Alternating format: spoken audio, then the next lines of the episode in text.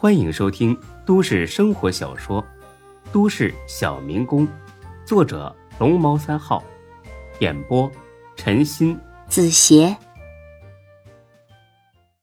第七百六十五集。依照猴子的意思，那就是赶紧埋了走人，这又不是什么娱乐啊，搞这么多花样干什么呀？就算孙志快死了，那也没必要让他知道是谁杀了他。不然他真变成了鬼，缠着咱们不放，怎么办呢？但是想是这么想，他又怕不照办的话，拿不到刘虎刚才许下的那两万块钱，只得是去车里搬了箱矿泉水。刘虎拧开一瓶子，咕咚咕咚的喝了下了一大半，然后把剩下的浇在了孙志的脸上，没啥反应。泼，泼醒为止。老子让他死个明明白白。猴子无奈呀，继续泼水。还好，一瓶没泼完，孙志就醒了。刘虎呢，呵呵一笑，让他继续泼，泼的孙志啊直咳嗽。别泼了，别泼了。哟，醒了，臭小子，睁大你的狗眼，看清楚老子是谁。孙志瞄了他一眼，然后又四下打量了一下。这个地方有点眼熟，但是记不清楚到底是在哪里了。也不怪他记不起来，因为这会儿啊，他还在坑里呢，只能看到头顶的那一块，看不到山洞四壁。总而言之，孙志很绝望，这次稍有不慎，真的会一命呜呼。再尽力一搏吧。是你啊，看来我低估你了。嗯，知道就好。刚开始的时候，老子就警告过你，让你拿出点钱了事。可你觉得自己牛逼的不行，还想跟我硬碰一下，怎么着啊？服不服啊？服了，彻底服了。我已经给了你几十万了，你放我走吧。放你走？你当老子是蠢猪啊？你以为我不知道你都干了些什么呀？姓孙的，你不让我活？我也让你死的不痛快，不过我给你选的这个地方不错啊，山清水秀，风吹不着，雨淋不着。到了阎王爷那儿，别怨我啊，要怨就怨你自己作死。猴子，埋土。等等，还有什么话要说呀？就这会儿功夫呢，孙志啊已经认出了这个山洞，要是在这儿被埋了。绝对只有死路一条，要赶紧下一剂猛药迷惑刘虎。只要你不杀我，我可以给你一大笔钱。一大笔是多少万？一千万。你有这么多钱，诓老子是吧？虎哥，我都到这份上了，我还敢骗你吗？刘虎犹豫了一会儿，开始上当了。钱在哪里？我银行卡里。妈的，又想耍花样是吧？买，别，虎哥，在这儿，钱在这儿。放屁，在哪儿啊？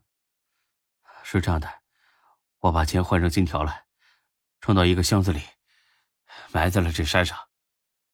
刘虎冲着孙志的嘴就是一脚，踹得孙志满嘴是血，牙都有些松动了，张嘴就敢胡说八道。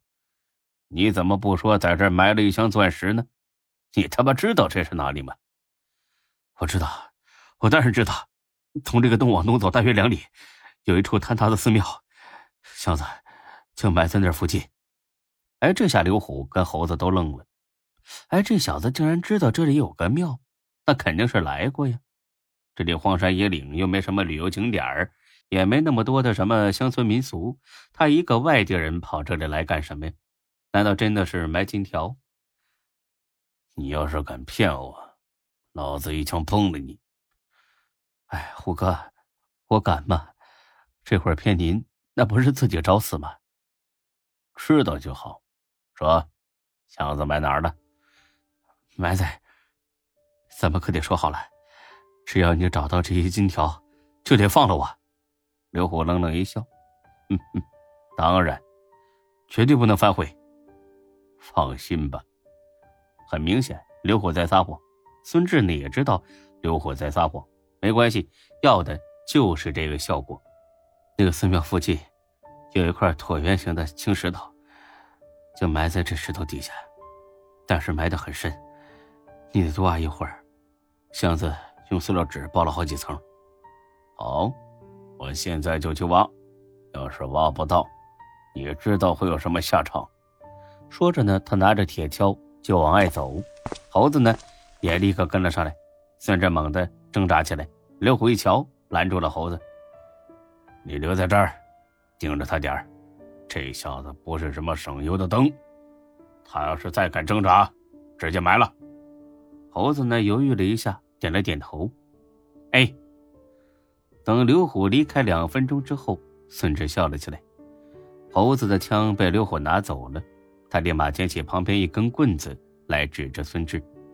这根棍子呢也很熟悉，就是孙志遇见第一头狼的时候拿来壮胆的那一根。你笑什么呀？老实点啊，不然我他妈打烂你的头！别担心，铁丝网能这么结实，我挣不开。哎，对了，你叫猴子是吧？对啊，怎么了？嗨，我有个好朋友也叫猴子，跟你长得挺像。我看你挺年轻的，应该跟我差不多大吧？我今年二十四了，你呢？我二十二。操！你老实待着啊，别说话。唉，我都快死了，你就当行行好，陪我聊聊天吧。你放心，就算我到了阎王爷那儿，我当了鬼也不会怪你的。我知道这不是你的意思。到时候我天天缠着刘虎，我折磨死他。人精半夜在荒山野岭的一个山洞里边，听一个快要嗝屁的人说这种话，猴子有点怕了。你你你胡说！世上根本没有鬼。没鬼？那你说人死之后去哪里了？我我不知道，反正就是没鬼。你就这么肯定啊？那你怕什么？你哪只眼睛看见我怕了？老子根本就不怕！小兄弟，看在你这么面善的份上，我得好好劝劝你。去年我们老家也出了这么件事儿，两个人拦路抢劫，你说他们抢了钱也就算了，还把那人给杀了。后来没过多久，这俩人全疯了，没等警察去找他们呢，自己跳井死了。从水里捞出来的时候。脸上都有一个大大的鬼字。我们那儿有个算命先生，名气可大了。找他一看，说这俩人呢都是鬼上身，遭了报复。你瞧瞧，还敢说这世上没鬼吗？猴子脸色都变了，眼里是遮不住的害怕。他不知道自己犯了一个巨大的错误，那就是让孙志开口说话。孙志之前说埋金子的事儿，就是为了引开刘虎，然后策反猴子。目前看来一切顺利，你你你胡说！都说人之将死，其言也善；鸟之将亡，其鸣也哀。我是一个快要死了的人了，何必要骗你？这样对我有任何好处吗？相反，我是看在你长得跟我朋友很像的份上，为了你好才说这些的。你，是是刘虎要杀你，跟我没关系，你凭什么找我？话是这么说，可你也是帮凶啊！要不是你在银行帮忙，他能抓住我吗？再说了，我现在是不想报复你，就怕变成鬼之后全都忘了，那就不好说了。操，你你不知道我的名字，就算变成鬼你也找不到我。可我记住你长什么模样了，那那我就戳瞎你的眼睛。我已经记在心里了，你这么做没用的。把我剁成肉酱都没用。正说着，山洞外传出一阵猫头鹰的叫声，回荡在山谷，让人毛骨悚然，直起鸡皮疙瘩。你你，猴子吓得够呛，支支吾吾的说不出话。猴子，你还年轻，别干这种糊涂事儿。刘虎这么做，不是为你好，是害你。你听我的。快点给我解开！不，我要是给你解开了，你肯定会报警。就我干的这些事儿，被警察逮住，肯定要坐十几年的牢。我可不想坐牢。我可以发个毒誓，只要你放了我，我只追究刘虎的责任。就算他在警察那里把你供了出来，我也会给你作证的，证明你是受他胁迫，而且还会跟警察说是你救我的。这样一来，你肯定没事的。这这不行，我急着用钱，这二十万我必须拿。好，没问题，这二十万是你的了，但不是刘虎给的，而是我送你的。而且我保证，只要你放了我，我会额外再给你二十万。真的？当然是真的。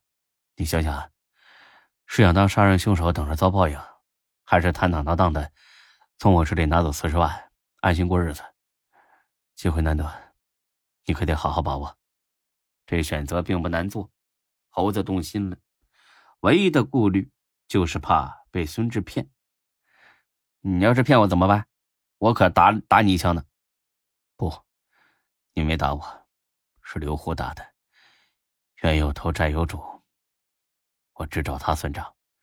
还有，我要是骗你的话，我这辈子不得好死。那那咱们就说定了。说定了。孙志刚燃起一丝希望，谁知道这猴子呢又变卦了。不不不，不行，我不能这么做。枪在刘虎手里，他要是发现我放了你，肯定会连我一起杀。他枪里还有几发子弹？五发，杀咱们两个绰绰有余。你从哪儿搞的枪啊？是刘虎的，他一直放我家里。没事我打架很牛逼的。等会儿你给我解开，我埋伏在洞口附近。他回来时候没有防备，我突然冲上去，肯定能抢过来。然后咱们俩绑了他，上公安局，就说他把咱们俩绑架了，行吧？这一点呢，猴子一点不怀疑，因为他在银行的时候见过孙志的身手了。哎，这，我再给你加十万，想想吧，猴子，五十万，能在你们这里买车买房娶老婆了，你还等什么？错过今天以后。再也没这机会了。猴子犹豫两秒钟，一咬牙，一跺脚：“妈的，老子豁出去了！”说着，他就上来给孙志松绑。快点刘虎一会儿就回来了。你没买金条是吧？哼，算你小聪明。我的钱都在银行卡里呢，怎么可能换成金条埋在这荒山野岭？你瞧瞧，刘虎这人多笨呢，跟这种人在一起。怎么可能会有好下场？你这也算是迷途知返。哎呀，快点解，不然他发现没金子之后，会回来杀我的。如果我死，你一毛钱都拿不到。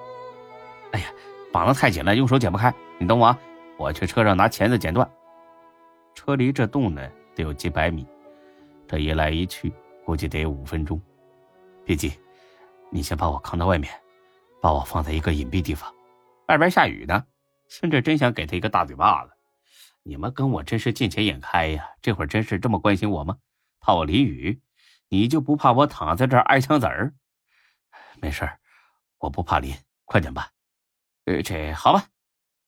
本集播讲完毕，谢谢您的收听，欢迎关注主播更多作品。